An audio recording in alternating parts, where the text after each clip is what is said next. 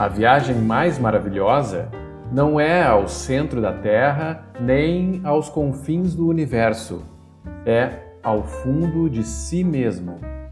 Júlio Verne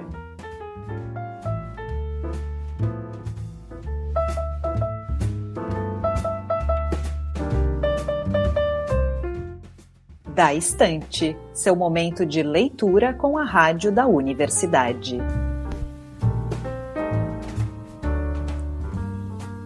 Olá, queridos ouvintes, eu sou Liz de Bortoli e estamos chegando com o Da Estante deste domingo, aqui pelos 1080 da Rádio da Universidade, pelo site radio.urgs.br e pelas principais plataformas de áudio. Hoje a gente segue com a leitura de A Volta ao Mundo em 80 Dias, do escritor francês Júlio Verne.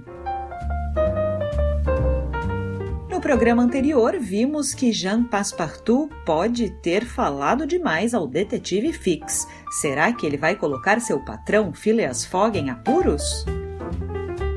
Agora é hora de pegar nossos livros para lermos os capítulos 9 e 10 de A Volta ao Mundo em 80 Dias de Júlio Verne. Quem lê com a gente hoje é Júlio Estevan, ator e repórter da URGS TV. Capítulo 9 em que o Mar Vermelho e o Mar das Índias se mostram propícios aos desígnios de Phileas Fogg. A distância entre Suez e Aden é exatamente de 310 milhas, e o regulamento da companhia concede aos seus paquetes um prazo de 138 horas para a percorrer. O Mongólia, cujos fogos estavam ativamente atiçados, andava de modo a antecipar a chegada regulamentar. A maioria dos passageiros embarcados em Brindisi tinham quase todos a Índia por destino. Uns dirigiam-se a Bombaim, outros a Calcutá, mas via Bombaim porque desde que uma linha férrea atravessa em toda a sua largura a Península Indiana, não é mais necessário dobrar a ponta de Ceilão. Entre esses passageiros do Mongólia contavam-se diversos funcionários civis e oficiais de todas as graduações. Destes, uns pertenciam ao exército britânico propriamente dito, outros comandavam as tropas indígenas dos cipaios, todos bem pagos, mesmo atualmente quando o governo assumira os direitos e os encargos da antiga Companhia das Índias. Subtenentes a 7 mil francos, brigadeiros a 60 mil e generais a 100 mil. Vivia-se, portanto, bem, a bordo do Mongólia, nesta sociedade de funcionários, aos quais se misturavam alguns jovens ingleses, que, com o seu milhão no bolso, iam fundar ao longe estabelecimentos comerciais. O Passepartout, o homem de confiança da companhia, o igual do capitão do navio, fazia as coisas suntuosamente. No café da manhã, no almoço das duas, no lanche das cinco e meia e no jantar das oito, as mesas vergavam sob os pratos de carne fresca e das iguarias fornecidas pela despensa do paquete. As passageiras, havia algumas, mudavam de toalete duas vezes por dia. Tocava-se música, dançava-se até quando o mar permitia. Mas o Mar Vermelho é muito caprichoso e frequentemente mau, como todos os golfos estreitos e compridos. Quando o vento soprava, quer da costa da Ásia, quer da costa da África, o Mongólia, longa fuselagem a hélice, pego pelo vento nas laterais, balançava de um modo apavorante. Então as damas desapareciam, os pianos se calavam, cantos e danças cessavam ao mesmo tempo. E contudo, apesar do vendaval, apesar da vaga, o paquete, impelido por sua máquina poderosa, corria célere em direção ao estreito de Bab el-Mandeb. Que fazia Phileas Fogg durante esse tempo? Poderiam julgar que, sempre inquieto e ansioso, se preocupava com as mudanças de vento prejudiciais ao andamento do navio, com o embate desordenado das ondas que poderiam ocasionar um acidente à máquina, enfim, com todas as avarias possíveis, que, obrigando Mongólia a atracar em algum porto, comprometessem sua viagem. Que nada. Ou pelo menos, se esse gentleman pensava em tais eventualidades, nem deixava transparecer.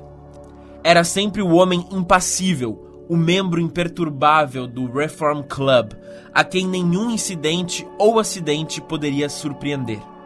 Não parecia mais emocionado do que os cronômetros do navio. era raramente visto sobre o convés. Não se importava a mínima em observar este mar vermelho, tão fecundo em recordações, teatro das primeiras cenas históricas da humanidade. Não vinha reconhecer as curiosas cidades semeadas em suas bordas, e das quais a pitoresca silhueta se descortinava algumas vezes no horizonte. Nem sequer sonhava com os perigos deste golfo arábico, do qual os antigos, Estrabão, Arrien, Artemidoro, Édrice, sempre falaram com assombro, e no qual os navegadores não se aventuravam jamais em outros tempos sem antes ter consagrado sua viagem por sacrifícios propiciatórios. O que fazia, pois, este excêntrico aprisionado no Mongólia? Em primeiro lugar, fazia suas quatro refeições diárias, sem que nunca o balanço ou a arfagem pudessem desarranjar uma máquina tão maravilhosamente organizada. Depois jogava whist. Sim, ele tinha encontrado parceiros, tão ardorosos quanto ele.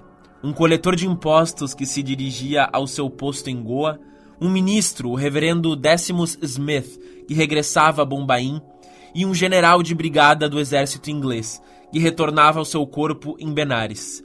Estes três passageiros tinham pelo whist a mesma paixão que Mr. Fogg e jogavam por horas inteiras, não menos silenciosamente do que ele.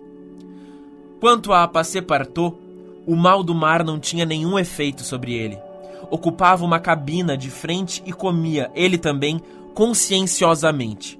É preciso dizer que, decididamente, a viagem, feita em tais condições, não lhe desagradava. Tirava partido dela. Bem nutrido, bem alojado, via países e ademais afirmava a si próprio que toda essa fantasia acabaria em Bombaim. No dia seguinte ao da partida de Suez, 10 de outubro, não foi sem certo prazer que reencontrou sobre a coberta o obsequioso personagem a quem tinha se dirigido ao desembarcar no Egito. Não me engano, disse, abordando-o com seu mais amável sorriso. Não foi o senhor quem tão generosamente me serviu de guia em Suez? Realmente, respondeu o detetive. Reconheço. É o criado daquele inglês extravagante. Precisamente, senhor. Fix. Senhor Fix, respondeu Passepartout, encantado em reencontrá-lo a bordo. E para onde vai? Mas, como você, para Bombaim. Ótimo. Já fez esta viagem antes? Diversas vezes, respondeu Fix. Sou um agente da Companhia Peninsular. Então conhece a Índia. Mas sim, respondeu Fix, que não queria adiantar-se muito. E a curiosa desta Índia?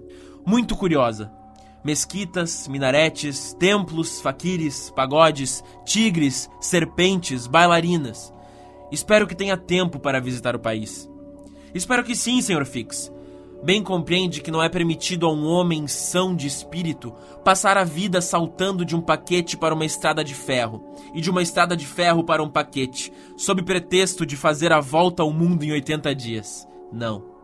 Toda esta ginástica cessará em Bombaim, nem duvide disso. E Mr. Fogg, passa bem? perguntou Fix, com o tom de voz mais natural do mundo. Muito bem, Sr. Fix, muito bem. Eu também, a propósito, como um ogro que tivesse jejuado. É o ar do mar. E o seu patrão, não o vejo nunca no convés. Jamais. Ele não é curioso. Sabe, Sr. Passepartout, esta pretensa viagem em 80 dias bem que poderia ocultar uma missão secreta. Uma missão diplomática, por exemplo. Palavra, Sr. Fix. Não sei de nada, juro, e na verdade não daria meia coroa para saber. Desde este reencontro, o Passepartout e Fix conversaram muitas vezes. O inspetor de polícia tinha interesse em ficar íntimo do criado do Sr. Fogg. Poderia lhe ser útil. Por isso, oferecia-lhe com frequência no barroom do Mongólia alguns copos de whisky ou de pale ale, que o bom moço aceitava sem cerimônia e que até retribuía para não ficar para trás. Achava, pois, este Fix um gentleman muito simpático. Enquanto isso, o paquete avançava rapidamente. A 13 avistaram Moca, que apareceu com seu cinturão de muralhas em ruínas, por sobre as quais se destacavam algumas tamareiras verdejantes. Ao longe, nas montanhas, estendiam-se vastos campos de cafezais. Passepartout ficou entusiasmado ao contemplar esta cidade célebre e até achou que com estes muros circulares e um forte desmantelado em formato de ança, parecia uma enorme meia taça. Durante a noite seguinte, o Mongólia franqueou o estreito de Balé Mandeb, cujo nome árabe significa Porta das Lágrimas. E no dia seguinte, 14, fazia escala em Steamer Point, a noroeste da enseada de Aden. Era aí que ele deveria refazer suas provisões de combustível. É questão séria e importante a alimentação da fornalha dos paquetes a tais distâncias dos centros de produção. Só para a Companhia Peninsular é uma despesa anual que monta a 800 mil libras, 20 milhões de francos. Foi preciso, com efeito, estabelecer depósitos em diversos portos, e nestes mares longínquos o carvão sai por 80 francos a tonelada. O Mongólia tinha ainda 650 milhas pela frente antes de chegar a Bombaim, e deveria demorar-se quatro horas em Steamer Point, para encher seus paióis. Mas essa demora não poderia de modo algum prejudicar o programa de Phileas Fogg. Estava prevista. Além disso, o Mongólia, em vez de chegar a Aden dia 15 de outubro somente pela manhã, entrou ali dia 14 à noite. Era um ganho de 15 horas. Mr. Fogg e o seu criado desceram à terra. O gentleman queria visitar seu passaporte. Fix seguiu-o sem ser notado. Preenchida a formalidade do visto, Phileas Fogg voltou ao navio para recomeçar sua partida interrompida. Passepartout, esse, flanou, segundo seu costume, por entre essa população de somanlis, banianos, parsis, judeus, árabes, europeus que compunham os 25 mil habitantes de Aden admirou as fortificações que fazem desta cidade o Gibraltar do Mar das Índias e as magníficas cisternas nas quais ainda trabalhavam os engenheiros ingleses, dois mil anos depois dos engenheiros do rei Salomão. Muito curioso, muito curioso, dizia consigo o Passepartout, voltando para bordo. Estou percebendo que não é inútil viajar se quisermos ver coisas novas. Às seis horas da tarde, o Mongólia revolvia com as pás de sua hélice as águas da enseada de Aden, e pouco depois corria sobre o Mar das Índias. Concedia-se-lhe 68 horas para fazer o trajeto entre Aden e Bombaim. Além disso, o mar indiano lhe foi favorável. O vento conservava-se no noroeste. As velas vieram em auxílio do vapor. O navio, melhor apoiado, balançou menos as passageiras com toaletes frescas reapareceram sobre o coberta. Os cantos e as danças recomeçaram. A viagem realizou-se, portanto, nas melhores condições. Passepartout estava encantado com o amável companheiro que o acaso lhe tinha procurado na pessoa de Fix. No domingo 20 de outubro, por volta do meio-dia, avistou-se a costa indiana. Duas horas depois, o piloto subia a bordo do Mongólia. No horizonte, um segundo plano de colinas perfilava-se harmoniosamente sobre o fundo do céu. Logo, os renques de palmeiras que ocultam a cidade destacaram-se vivamente. O paquete penetrou nesta enseada formada pelas ilhas Salsete, Colaba, Elefanta, Butcher e às quatro horas e meia acostava no cais de Bombaim. Phileas Fogg acabava então a sua trigésima terceira partida do dia. E seu parceiro e ele, graças a uma manobra audaciosa, tendo feito as treze vasas, terminaram esta bela travessia com um grande slam admirável. O Mongólia só deveria chegar em 22 de outubro a Bombaim. Ora, chegava dia 20, um ganho de dois dias que Phileas Fogg anotou metodicamente em seu roteiro na coluna dos lucros. Capítulo 10 Em que Passepartout se dá por feliz em safar-se só perdendo os sapatos. Ninguém ignora que a Índia, esse grande triângulo cuja base está ao norte e aponta ao sul, compreende uma superfície de 1 milhão e 400 mil milhas quadradas, sobre a qual se acha desigualmente distribuída uma população de 180 milhões de habitantes. o governo britânico exerce uma dominação real sobre certa parte deste imenso país.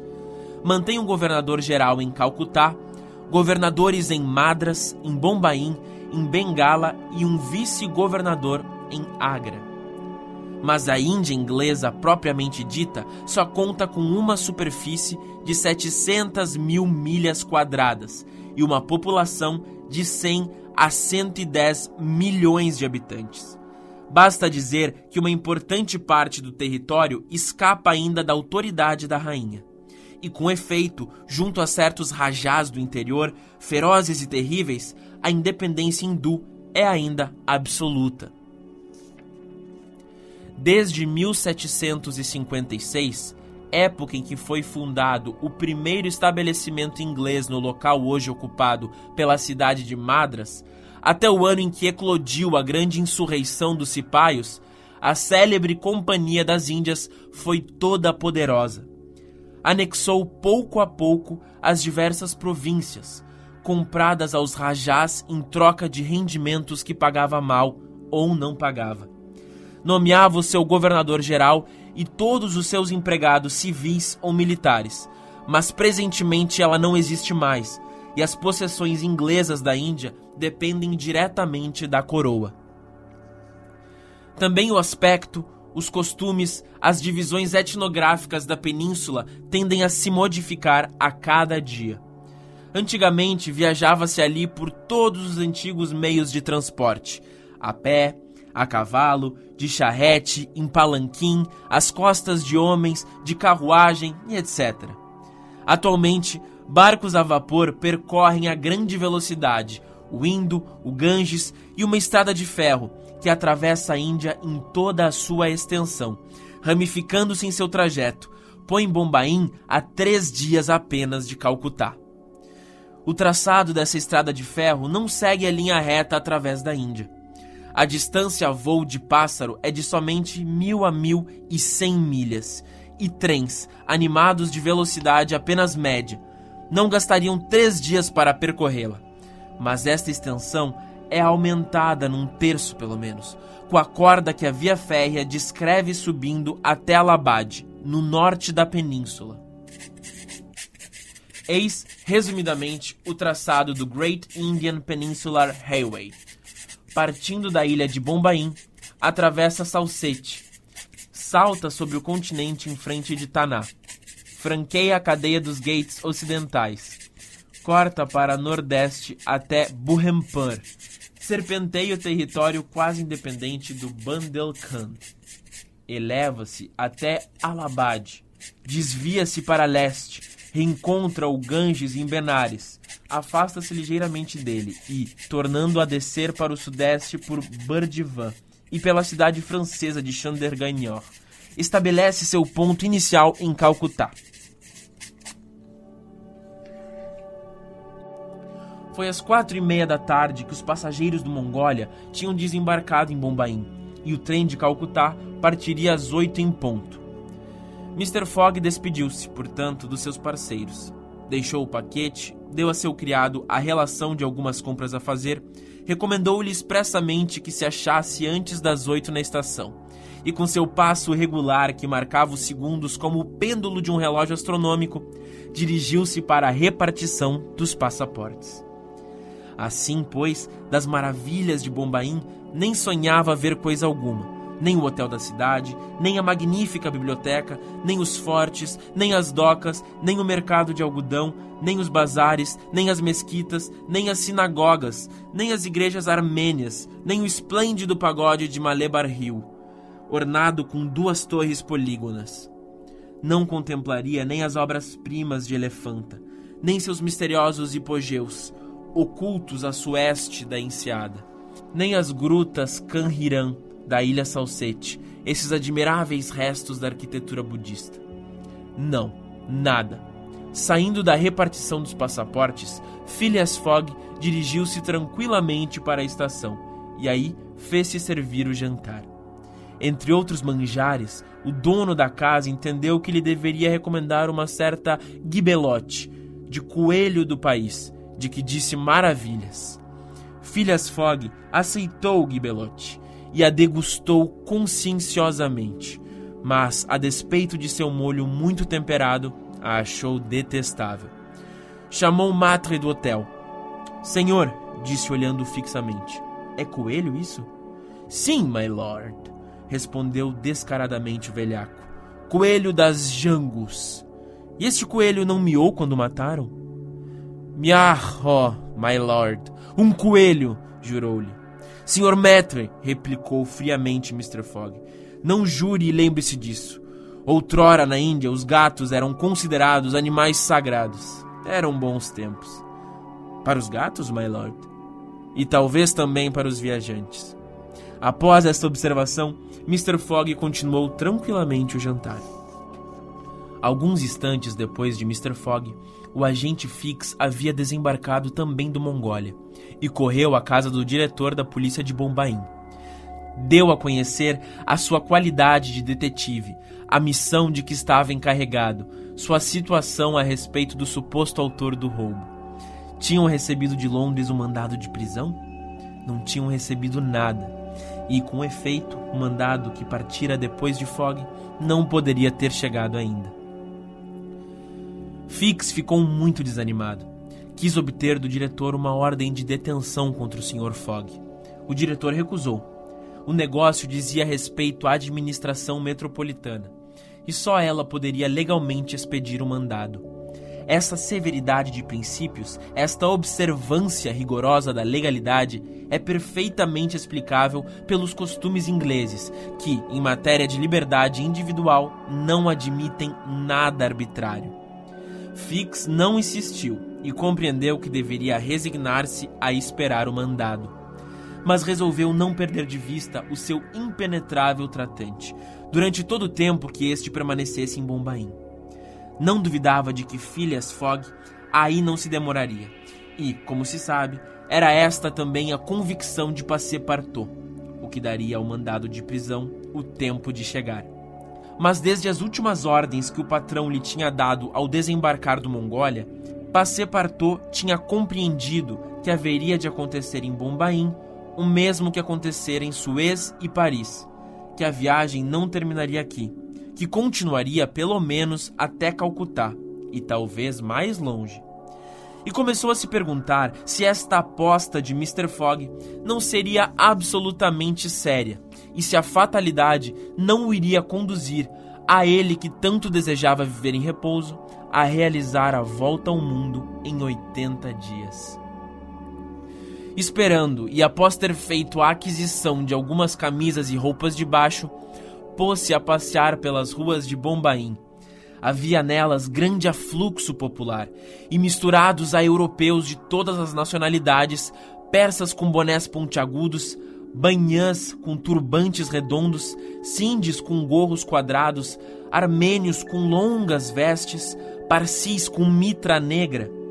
Era precisamente uma festa celebrada por estes parsis ou guebros, descendentes diretos dos seguidores de Zoroastro, que são os mais industriosos, os mais civilizados, os mais inteligentes, os mais austeros dos hindus raça a que pertencem atualmente os ricos negociantes indígenas de Bombaim.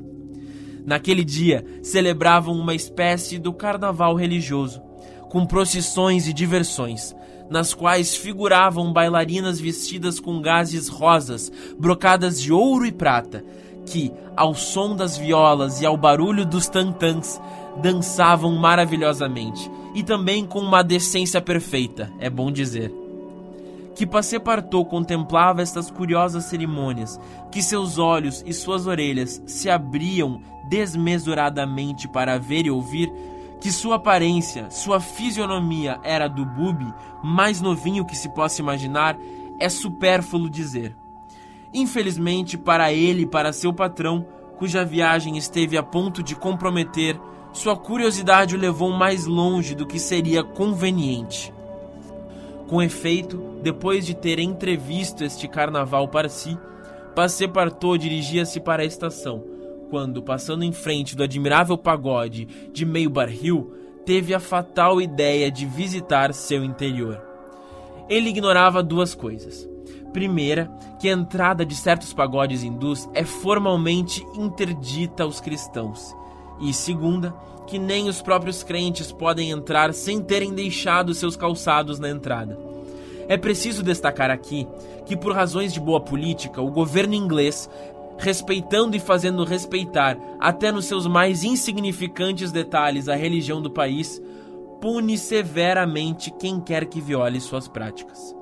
Passepartout entrou sem más intenções. Como um simples turista, admirava no interior os deslumbrantes ouropéis da ornamentação bramânica, quando subitamente foi derrubado nas sagradas lajes. Três sacerdotes, o olhar cheio de furor, precipitaram-se sobre ele, arrancaram-lhe os sapatos e as meias e começaram a enchê-lo de porradas, proferindo gritos selvagens. O francês, vigoroso e ágil, ergueu-se rapidamente com um murro e um pontapé, derrubou dois adversários, aliás, muito atrapalhados com seus trajes compridos, e, fugindo do pagode com toda a velocidade de suas pernas, bem depressa distanciou-se do terceiro hindu, que tinha saído em sua perseguição, assolando a multidão. Passepartout chegou à estação da estrada de ferro. Fix estava lá, sobre a plataforma de embarque. Tendo seguido o Sr. Fogg até a estação, tinha compreendido que este tratante ia deixar Bombaim. No mesmo instante, tomou a decisão de acompanhá-lo até Calcutá e até mais longe se preciso fosse. Passepartout não viu Fix, que se mantinha na sombra, mas Fix escutou o relato de suas aventuras, que Passepartout narrou em poucas palavras ao seu patrão. Espero que isto não lhe aconteça mais, respondeu simplesmente Phileas Fogg tomando lugar num dos vagões do trem. O pobre moço, descalço e todo decomposto, seguiu seu patrão sem dizer palavra. Fix ia subindo em um vagão separado, quando um pensamento o fez parar e modificou subitamente seu projeto de partida. Não, fico, disse-se ele. Um delito cometido em território indiano. Tenho meu homem. Neste momento, a locomotiva lançou um vigoroso apito e o trem desapareceu na noite. Estes foram então os capítulos 9 e 10 de A Volta ao Mundo em 80 Dias de Júlio Verne. Hoje contamos com a leitura de Júlio Estevan. O programa de hoje já está disponível nas plataformas e no site da rádio em radio.urgs.br. E não esquece de seguir o Da Estante no Instagram em daestante.urgs para não perder nenhum dos nossos conteúdos. Amanhã a gente volta com mais leituras nos Drops da Estante às 10h10 10 da manhã com reprise às 8 da noite. Até lá! Na técnica Luiz Fogassi, na edição Jefferson Gomes.